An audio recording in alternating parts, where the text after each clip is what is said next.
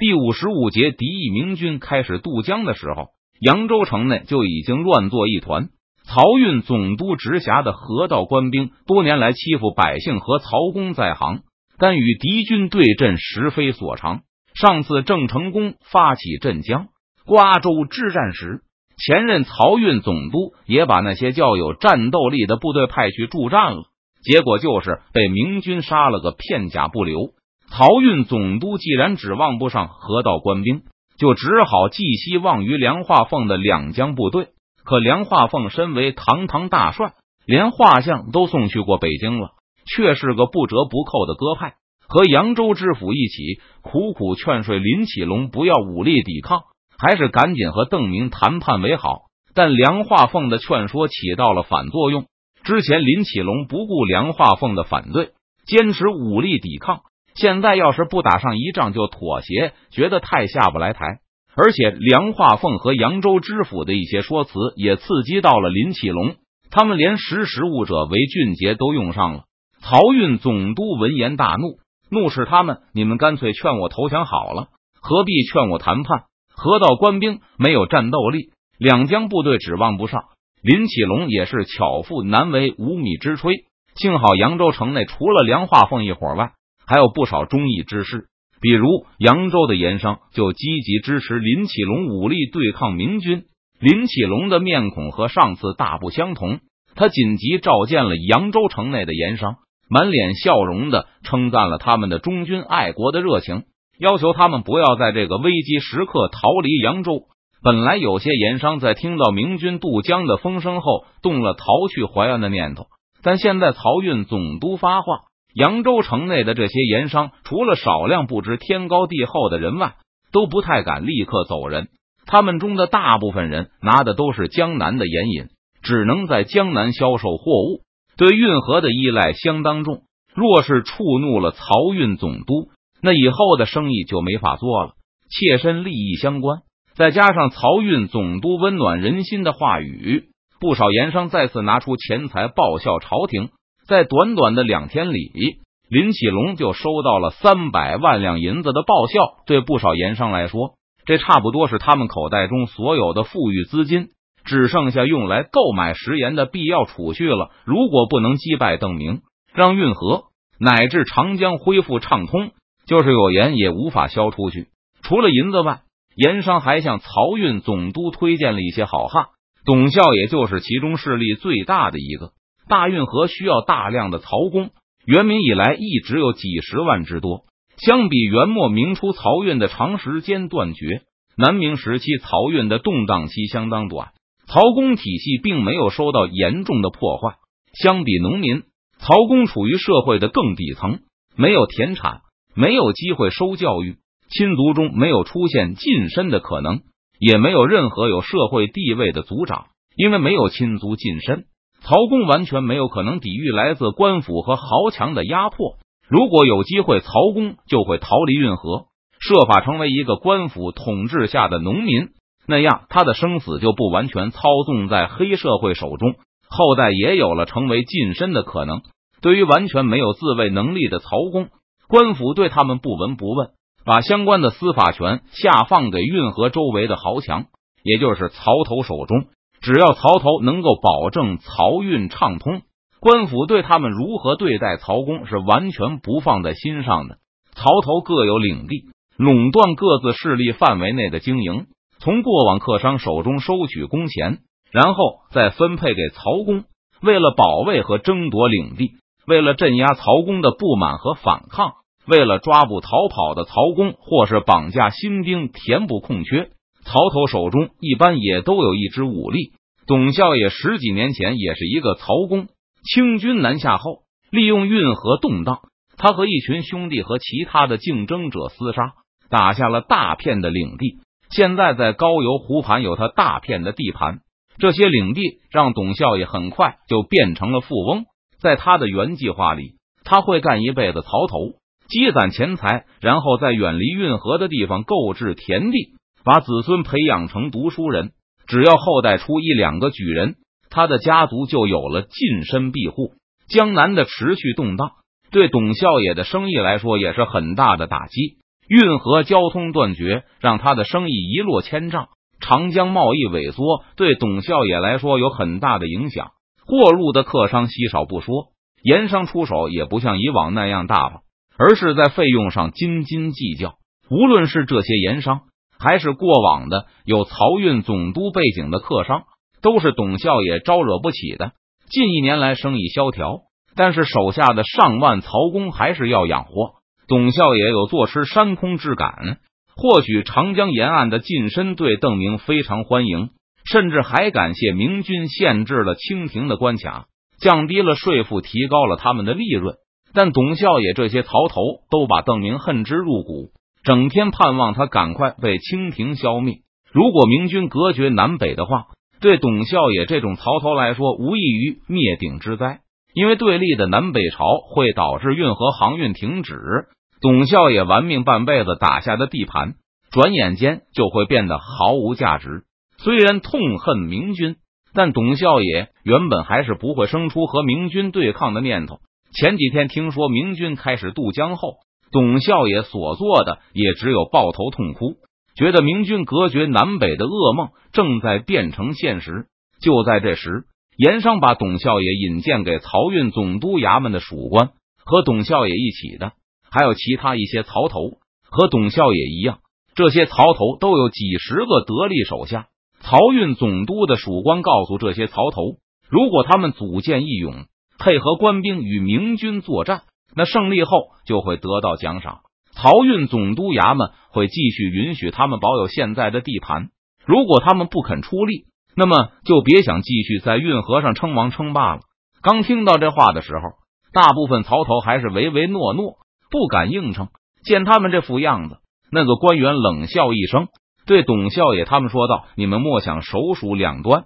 邓贼已经在他的檄文里说了，等他控制了运河，就要遣散曹公，还要没收你们的家产，补偿给每个曹公一百两银子。”听官员解释了一遍邓明的檄文后，董孝也的心变得越来越凉。对方居然把曹公的待遇当成此次出兵的理由之一，还明言要截断运河航运。在官员和盐商的解释下。邓明的檄文就是要切断运河，解散曹公，彻底砸了曹头们的饭碗，和邓贼拼了。董孝也忍不住大喝一声：“他的领地是他提着脑袋拼命从其他豪强手中夺下来的，谁也别想一句话就从他手里抢走。”其他的曹头也都有同感，听到董孝也这声大叫后，也纷纷出言附和：“好，壮士！”官员称赞了一声。挥手让兵丁们搬出来一些箱子，打开，里面都是白花花的银锭，这是五十万两银子，先给你们拿去用。等打退了邓贼，总督大人还重重有赏。揣着给他的四万两银子回到家中后，董孝也让兄弟们去搜罗身强力壮的曹公，最后找到五百来人。董孝也又倾其所有，自己掏出了一万两银子，凑成五万两。把这些白花花的银子往大钱都没有见过几个的曹公面前一摊，董孝也大喝道：“谁跟着老子去杀贼？这一百两银子就是给谁的？等杀退了贼人后，你们就拿着这银子去买两亩地，过好日子去吧。到时候老子摆酒给弟兄们送行，绝不留难。至于去别处的路引，总督大人也答应了，一定给弟兄们准备妥当。”作为曾经和邓明大闹昆明的十七旗之一，江南的资历在明军中算是相当的老，理所当然的拥有常备军上尉军衔。渡江之后，邓明带着主力从南方逼近扬州，而江南部属于右翼的偏师会在主力威胁扬州的时候沿运河北上，向高邮湖方向前进，确保主力的侧翼安全。与江南距离不远的背后。还有吴保平的兵马，后者比江南的资历还要老一些，是万县之战邓明身边的卫士之一。沿着运河前进的时候，江南就想找一些曹公来给明军拉线，以节省明军的体力。邓明还拨给他一些银子，以便用来支付报酬。但曹公都逃得无影无踪，让江南找不到大量可以利用的人力。清廷的河道官兵一触即溃。见到明军后，不是逃走就是抱头投降。渡江以来遇到的最猛烈抵抗，居然是一些曹公带来的。对此，江南十分不解。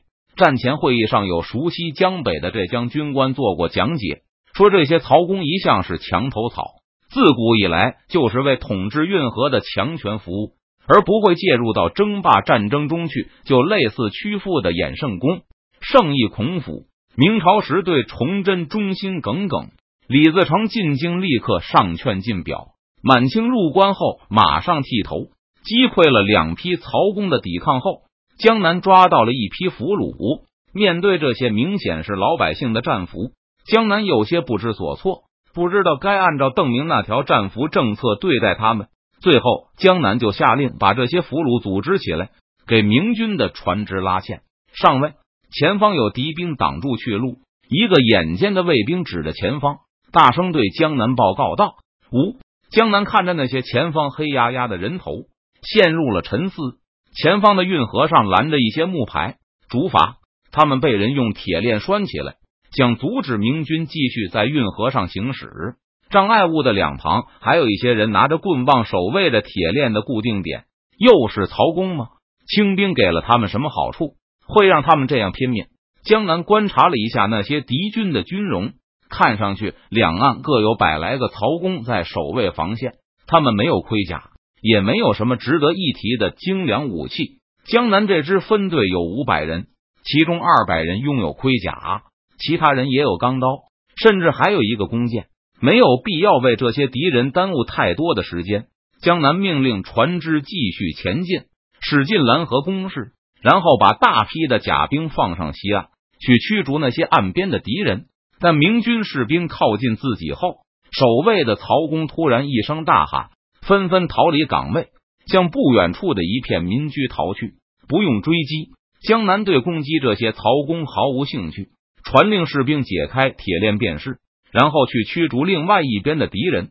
正在明军解铁链的时候，突然西面响起了一阵急促的梆子响，接着江南就看到大批的曹公从不远处的民房后冲出，那喊着向岸边的明军冲过来。这批曹公有上千人之多。指挥他们的曹头爬上屋顶，观察着战局。两边的运河民居为曹公提供了很好的隐蔽。集结在这里的战斗曹公超过两千，分属于好五个曹头，平均部署在两岸。上千人从房屋后涌出，那喊着冲向岸边的气势非常惊人。根据曹头们的经验，这种突然袭击更能沉重的打击敌人的士气。很多时候，即便本方人少。依靠着突如其来的冲锋，就能吓得敌人落荒而逃，从而一举奠定胜局。原来还有埋伏，刚才他们是想把我们引到房屋后面去伏击吗？大批敌人突然冲出来的气势也吓了江南一跳。他看着源源不断从房屋后杀出来的曹公，也不知道敌军到底有多少人，立刻命令船上的弓箭手向右侧集结，准备掩护地面上的士兵和纤夫们。一部分曹公拿着扁担，还有一部分拿着木质的长矛，吼叫着向岸边发起猛冲。一百多名明军甲兵并没有落荒而逃，或是像曹头们想象的那样跳入水中游向自己的船只，而是在军官的指挥下，肩并肩结成紧密的战斗队形，做好了迎接冲锋的准备。在西岸的梆子响起没有多久后。东岸的民房后也响起了急促如雨的梆子声，大批的曹公也争先恐后的从房子后杀出来，向运河这边狂奔而来。原来这边也有江南，又吃了一惊，他立刻转身看向另外一侧，观察敌人的数目和阵型。为什么他们不把全部的人都集中在一边，而要分在两岸？西岸发起冲锋的曹公，一个个都感到热血沸腾。这种大规模群殴，有不少人也曾见识过。冲在前头的还有不少都是曹头的打手，更是江湖经验丰富。身边每一个同伴都在大声呐喊，都在奋力向前冲去。身处队形中的每一个都感到和周围的同伴融成了一个整体。上千人化作一股无坚不摧的洪流，好像可以一直冲到天边。可冲了一会儿后，队伍却停止了下来。被挤在后面的曹公一腔热情无处发泄，只能推搡着前面的同伴，发出更大的喊杀声。人挤着人，前后左右都满满的动弹不得。被困在人群中的曹公只能继续大声喊杀，或是用力把手中的石头向天空上投出去，越过同伴的头顶，指望砸到河边的敌人。无论如何用力的推搡，队伍始终无法再向前前进一步。队伍后排的曹公虽然没有参加战斗，但用力的推挤中也耗费了不少的气力。他们的喊声渐渐的低沉了下来，脸上也开始露出了疲态。这时，后排的曹公感到手臂上传来方向的巨大推力，整个队伍似乎正开始倒退，前面的人正在倒退回来。大批的曹公拥挤成团。互相咒骂着推挤，前方的想倒退，后面的想前进。郑瑶军是江南坐船上的一个射手，他一开始奉命向西安的敌军射击，岸上的明军甲兵聚成了一个圆圈，保持只有三四十人对敌的长度。如果不是为了保护俘虏来的纤夫，明军的圆阵还可以更小一些。双层的明军防线后是抱头蹲地的纤夫。敌军在岸边形成一个弧阵，郑瑶军可以看到一群曹公直接冲到岸边，攻打明军援阵的最边缘。几个冲在最前的强壮曹公被先后刺倒在地，抱着扁担倒在自己的血泊中。跟在他们背后的敌人见状停下了脚步，挥舞着手中的棍棒，向明军的甲兵发出大声的吆喝。前排的明军和后排交换了位置。当退下来的明军士兵得到喘一口气的休息时间时，换到前面的明军听着背后开始敲响的鼓声，缓缓的挺起长枪向前踏上两步，停在安全距离向明军吆喝的曹公见状，立刻尝试后退，和背后的同伴推搡叫嚷起来。明军又缓缓走上前两步，郑瑶军看到不少曹公用力的把手中的扁担和棍子向明军掷过来。在他们的铁甲上发出叮咚之声，然后就掉头挤到同伴群中。这时，郑瑶军接到命令，从船的左侧转到右侧，在岸的这一边，大批曹公毫无阻碍的冲到岸边，向河面上的明军投掷石块。虽然没有看到弓箭，船边的明军仍竖起盾牌，一丝不苟的保护着船只。石头如冰雹一般的飞过来，举盾的明军藏在掩护后。把手中的盾牌竖得笔直。郑瑶军走到一个盾牌手背后，从空隙间瞄准了岸上的一个大汉，射击，然后退后给弓弦上弦。再次走到盾牌后，看到一个人正在点燃手中的火把。即使是这种简陋的火攻装备，在曹公中也是非常罕见的。因此，这个敌人也很显眼。郑瑶军马上瞄准了这个敌人，不过在他射击前。另外一支明军的羽箭已经击中了他。若是对方是正规军，那这个敌人不会受到多大关注，因为普通的火把威胁很低，就算能命中船只，也未必能引火。就算能引火，会被一脚踩灭。正常情况下，明军射手肯定会优先攻击对方的军官、火铳兵、弓箭手、投油手，甚至是投枪兵。但在今天的交战中，这个曹公才挤到岸边，就被好几个明军射手盯上了。西岸的明军已经向前挺进了十几步，进攻者扔下了遍地的扁担和棍棒，四散逃回他们的进攻出发地。而东岸的曹公也开始逃跑。运河岸边横七竖八倒着几十具尸体，但发现敌军开始撤退后，江南立刻下令停止射击。弓箭很贵的，解除了障碍物后。明军的船只继续前进，前方的惨败让后面曹头惊恐不已。明军没有遇到继续从隐蔽处冲出来决战的敌人，但偶尔会有石头从不远的民房后飞出，有些纤夫被石头砸得头破血流。这些石块对顶盔贯甲的明军倒是没有什么威胁，不过有一个明军被狠狠的掷中头盔，砸得头破血流。受伤的明军马上抽出武器。和两个同伴向那间茅屋冲过去，但披甲的明军士兵冲到时，他们只看到一个人影飞也似的从屋后逃走了。但明军士兵踢开房门冲进屋后，只看到跪在地上的曹公一家。这个曹公把老婆孩子掩护在背后，跪在地上朝明军痛哭流涕。他只是一个贫苦的曹公，好几代都在运河旁被曹头压榨。所有的财产就是这一件祖传的茅棚。因为靠运河近，还能向过往的客商做点小买卖，得以讨老婆，安顿家人。据这个曹公声称，刚才向明军投掷石头的是附近一个曹头的打手，他根本不敢拒绝那个凶恶的家伙的要求。鲜血从额头上的伤口淌出来，顺着脸颊流到下巴上。怒不可遏的明军士兵一脚踹倒了曹公，因为无处发泄，他临走前砸了茅棚里的两个瓦罐，又潜进了李许。类似的情况又发生了几次，那些纤夫俘虏也就罢了，看到几个手下被砸得鼻青脸肿，江南也感到怒火中烧。这些曹公当真不识好歹，竟然对抗官兵。如果江南手中有大量的士兵，那也没有什么关系。但他手中只有五百士兵，而且还奉命向北扫荡清廷的河道官兵，显然无法报复这些讨厌的曹头。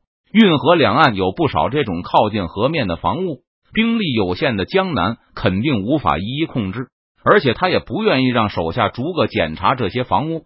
万一对方又在某个地区埋伏了大批打手的话，那就会给搜索小分队造成严重威胁。